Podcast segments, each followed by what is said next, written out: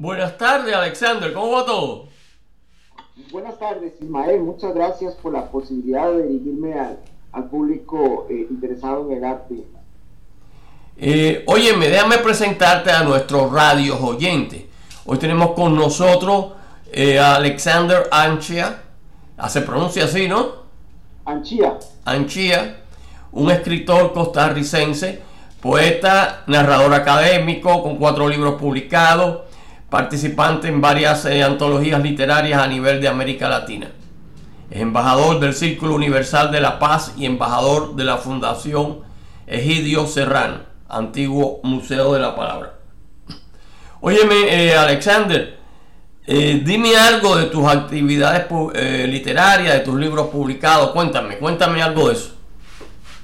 Claro, bueno, mi carrera literaria ha sido ha sido básicamente una quijotada, porque eh, pues sí me ha interesado, he, sentido la necesidad de comunicarme y de comunicar, sí, algunas, algunas ideas plasmadas en los libros y bueno, esto me ha permitido llegar a diferentes personas eh, con mis dos géneros de trabajo principal, que son el relato y la poesía. Eh, con, con, con, ese medio he podido alcanzar públicos de diferentes continentes, sobre todo de América, de Europa y un poco también de, de Asia. Y también eh, he podido pues, pues dar un poco la visión de lo que ha sucedido en América Latina después del realismo mágico, después del boom, eh, siempre un poco aferrado a, la, a esa estética latinoamericana muy propia de la, de la escritura. Y con esto pues he podido decir que he hecho grandes amistades en el ámbito cultural y literario eh, mundial. ¿Y eh, tus libros publicados son de poesía o de eh, novela o cuentos? no, novela no, bueno, tengo, tengo novelas hechas, sí, bueno, este, claro, mis libros publicados son Puentes Inconexos, publicado en el 2013 es un libro de relatos, se publicó por la, en la editorial Mundibook en Madrid, España.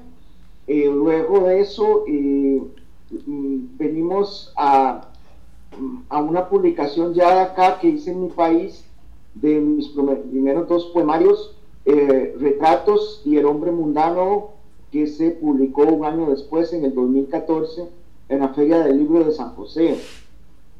seguidamente se publicó, sí, una novela que, que hice, eh, Apocalipsis del Testamento de Don Sixto, por una editorial este, eh, Fiction Editions de Letonia, eh, que la publicó en varios idiomas.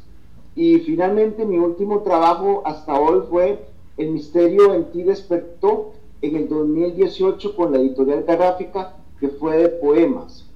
Y para el próximo año, para enero, del 2022 eh, con la editorial Diversidad Literaria vamos a publicar, voy a publicar un libro mixto de relatos y poesía que se llama Intersección, que pues recoge una, una etapa un poco más madura de mi, este, pues de mi creación literaria, básicamente.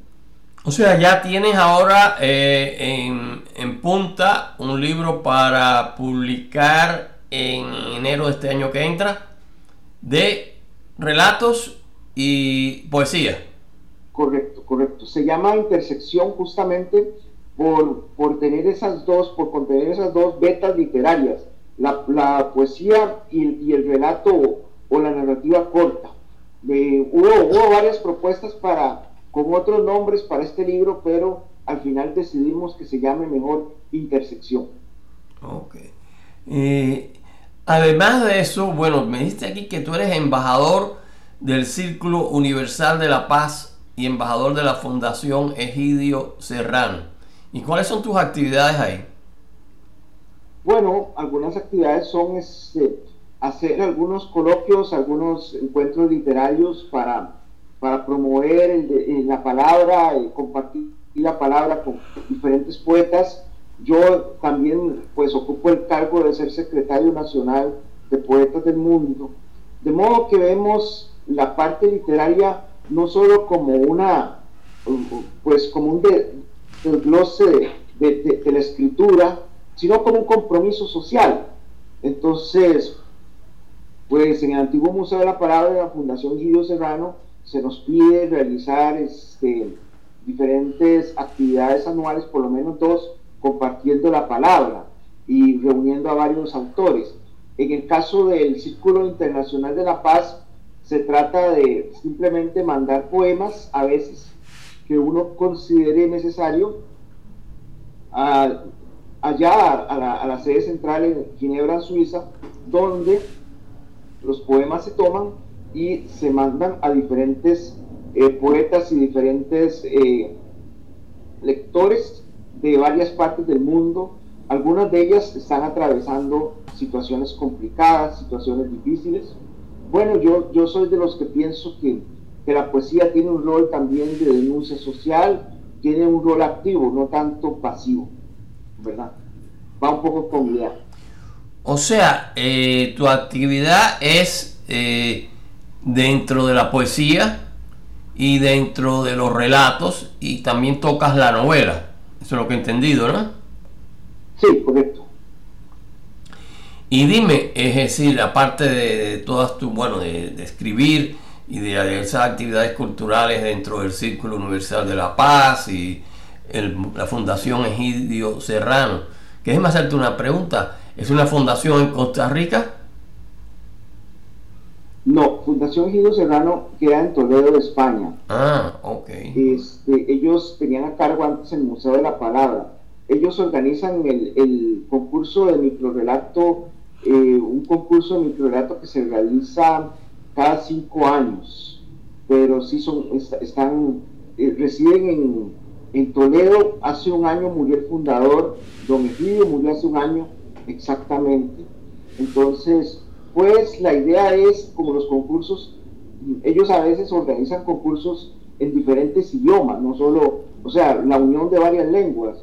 Normalmente tienen que ver con idiomas vinculados al entorno de esa parte de España o que en algún momento tuvieron alguna importancia en España como y no solo idiomas como tales sino que variantes por ejemplo el hebreo o el árabe o el, lo que llaman el ladino que es el, hispano sefardí, el, castellano, y ocasionalmente pues se han invitado a otros idiomas, ya sean de la península ibérica, como el catalán o como el gallego, o hasta el francés o el inglés en su momento. Esa es la Fundación Egidio Serrano, ¿no? Sí, correcto. Y este, bueno, una actividad interesante y eh, productiva para el mundo cultural. Y eh, bueno, Alexander, háblame más de ahora de, del futuro. Eh, ¿qué, planeas? ¿Qué planeas hacer? Aparte, aparte me dijiste que tienes un libro ahora ya entre manos, ya para enero de 22, ¿no? Sí, correcto, correcto. Sí, bueno, yo eh, en este caso siempre estoy anuente a dar talleres literarios, a dar, este, a compartir el conocimiento eh, bueno, ya hubo estas primeras publicaciones con diferentes editoriales. A veces las condiciones que le dan a los autores las editoriales no son muy buenas económicamente, no, no, no, son una buena, no reditúan bien. Entonces, bueno, uno de los planes míos es como, como darme a conocer como autor y también para ayudar a otros autores de forma un poco más masiva a través de las redes sociales, a través de, lo que es también esta era digital, un poco. Entonces, pues en algún momento mi sueño es llegarme a poner una academia de literaria, por ejemplo, eh, una academia de, letras donde, donde se pueda ayudar a, a, editar a otros autores, pero también se les pueda dirigir en el proceso de creación literaria creo que ese es como un legado adicional, ¿verdad?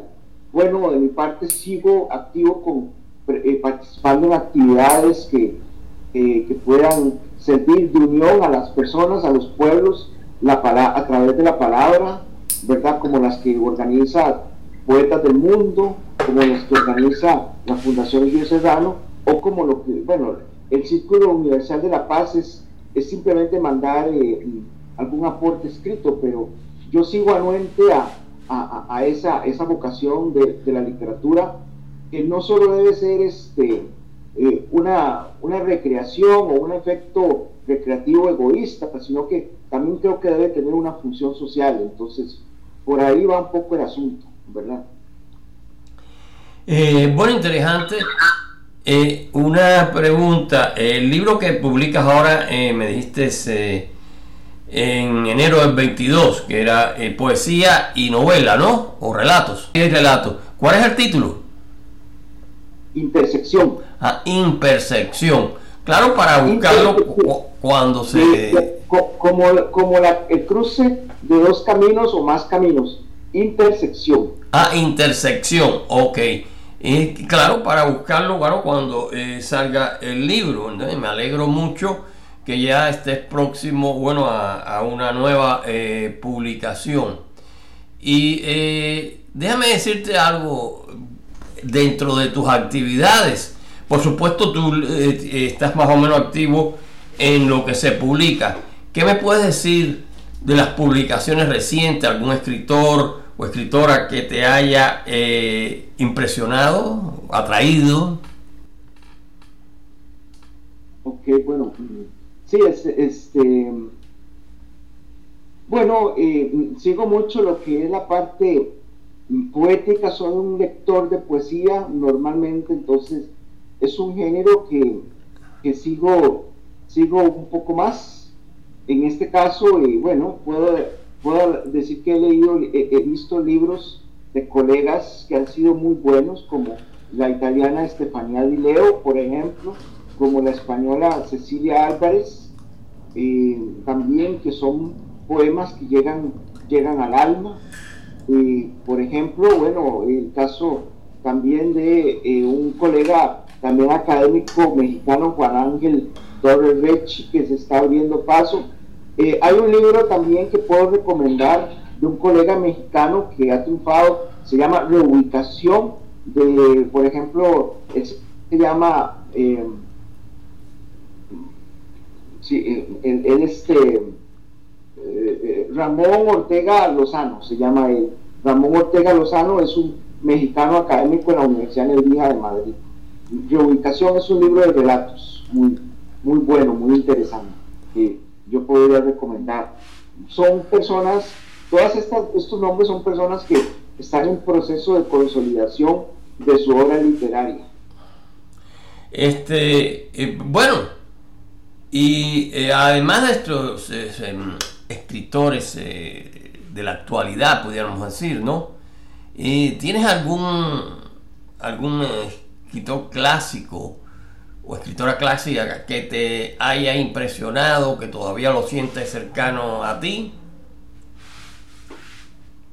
Bueno, pues, este, ok, ahí lo puedo discutir y puedo decir desde escritores, por ejemplo, César Aire en Argentina tiene, tiene muy buenas propuestas en sus libros, el mismo, todavía que forma parte del boom latinoamericano, un escritor que es poco, eh, poco conocido como Javier Vasconés, es este, eh, tiene, tiene muy buenos libros, él es ecuatoriano, ¿verdad? Eh, él, es el último representante del boom. Bueno, Mario Vargas Llosa, pero Mario Vargas Llosa, puedo destacar yo la, civilización del espectáculo, que es un ensayo que él tiene, ¿verdad? A mí me gusta porque refleja lo que estamos viviendo un poco, ¿verdad? Este, luego hay un polaco, Simon Kuhn, que es el que escribió La modernidad líquida, que eso es un poco más de filosofía, pero bueno, eh, ya hablando un poco más de textos clásicos, para mí siempre me ha marcado mucho en la, en la prosa Albert Camus, ¿verdad? Es, por ejemplo, con el extranjero, con la peste. Por cierto, ahora que vivimos el COVID-19, tengo un, tengo un cuento, un relato que, que hice basado en una reinterpretación del libro de la peste de Camus, Ahora con el COVID-19, mi relato se llama El año de la peste, ¿verdad? Pero, pero este libro definitivamente hay que leerlo porque, porque nos, nos confronta con la realidad del COVID-19 y del ser humano, ¿verdad? Pero puedo hablar de otros, de otros libros, por ejemplo en poesía, el maestro venezolano Rafael Cadenas, que es laureado, bueno, leer a Cadenas es leer a un monstruo literario en un buen sentido de la palabra, una persona muy grande, una gran persona, un gran ser humano, con, todo, ¿verdad? Con todo lo que, lo que eso implica. Eugenio Montejo también, que, bueno, en paz descanse, venezolano. Eh, cuando las personas quieren ir a un bosque, les recomiendo siempre ver los árboles de Eugenio Montejo y, se transportan automáticamente y, ya pueden interpretar mejor las sensaciones del bosque. Por poner, por poner dos casos, pero bueno, otros escritores que me han influenciado, Cortázar, por ejemplo, pero ya Cortázar lo veo como mejor cuentista, mejor relator que novelista, bueno, en mi, en mi criterio, ¿verdad? Este, personal. Eh, bueno, una novela importante que hay que leer en otro idioma, El retrato de Dorian Gray, ¿verdad? De Oscar Wilde, por ejemplo. Y bueno, los libros también, estaba escuchando los libros, de, todo lo que era de Sherlock Holmes, de Conan Doyle, ¿verdad? Bueno, sobre libros y literatura podríamos hablar y hablar mucho, mucho tiempo. Y claro, eh, eh, pues Conan Doyle, imagínate, es un clásico de clásico de clásico, ¿no? Después de más de dos siglos, pues sigue manteniéndose eh, muy vigente. Pero oye, mientras que tú estabas hablando, me citaste algo que, que a mí siempre me ha, es decir, atraído mucho y es eh, la civilización del espectáculo de Mario Vargas Llosa. Porque realmente eh, estamos dentro de esa civilización del espectáculo que él le llamó, que es esta civilización que tenemos de, los medios sociales, de las radios, de la televisión, eh, el mismo Netflix, toda una serie de, de elementos que nos dan, es decir, eh, nos ponen frente a nosotros una inmensa cantidad de variantes de la literatura y el cine. Y realmente, pues para mí me parece una, eh, es decir, una afirmación muy exacta de lo que es eh, nuestra civilización hoy, una civilización del espectáculo. Y bueno, óyeme, Alexander, ya casi para terminar, eh, ¿qué me puede decir más ya de los futuros futuros? ¿Qué me dices? No solo del, libro que vas a publicar en enero, ¿no? Sino más, más adelante. Tus ideas de futuro. yo, lo que puedo decir es como un mensaje para las personas que escriben y que, y que lo hagan pero pensando que la escritura, la literatura, es un arte ahora que implica una catarsis de, la persona. La persona tiene que saber que la literatura ya no es como siglos anteriores, donde al poeta, al narrador o a esa persona se le daba cierto grado de pleitesía y de importancia. El rol, yo quiero escribir un, un ensayo sobre la nueva ética y estética, por ejemplo, de un poeta o un escritor en el siglo XXI, que no es la misma. O sea, creo que la escritura no va a desaparecer mientras haya personas que, les guste eh, tomar un papel y, este, y, mostrar sus ideas, mostrar una historia, mostrar lo que, lo que piensan o lo que sienten. Pero sí es importante hacer ver que la parte externa que rodea la ficción o la escritura sí se está abandonando mucho y como, como vos decías ahora en lo de la civilización del espectáculo, pues en el espectáculo previa, previa eh, lo que prima es la parte inmediata, lo que eh, eh, el concepto de, que sea útil para las ventas, que sea, que sea este, algo redituable económicamente. Entonces la literatura en estos tiempos está pasando una época la más difícil desde que nació como arte hace miles de años, ¿verdad? Es la parte más difícil. Pero considero que esto, esto va a llegar a pasar en algún momento, esto hay que ser optimista, pero no, no va a llegar a pasar en unos 20, 30, 40 años. Probablemente esta situación, eh, la literatura vuelva a tener un peso importante en unos 50, 60 o más años. Entonces yo lo que le diría a las personas que les gusta la escritura y prepararse es que lean, escriban, pero sin esperar la publicación o el aplauso o, la palmadita en el hombro de la felicitación. Simplemente que lo hagan por verdadero, porque les nace, porque les gusta, porque les provoca un desahogo interno, emotivo, porque si, si esperan únicamente al concepto de utilitario que da el mundo, el mundo de ahora, el mundo postmodernista, pues probablemente se van a perder muchos talentos, pensando en que eh, eh, para escribir necesito que me publiquen y que me paguen.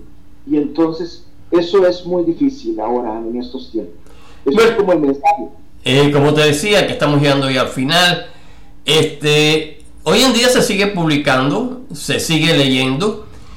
Muchas librerías han desaparecido aquí en el este de Estados Unidos sobre todo, pero existen las ferias del libro. Por ejemplo, ahora acaba de pasar la feria del libro de Miami a finales de noviembre. Acaba de pasar en República Dominicana la cuarta feria de San Pedro de Macorís, que es una feria literaria, ¿no?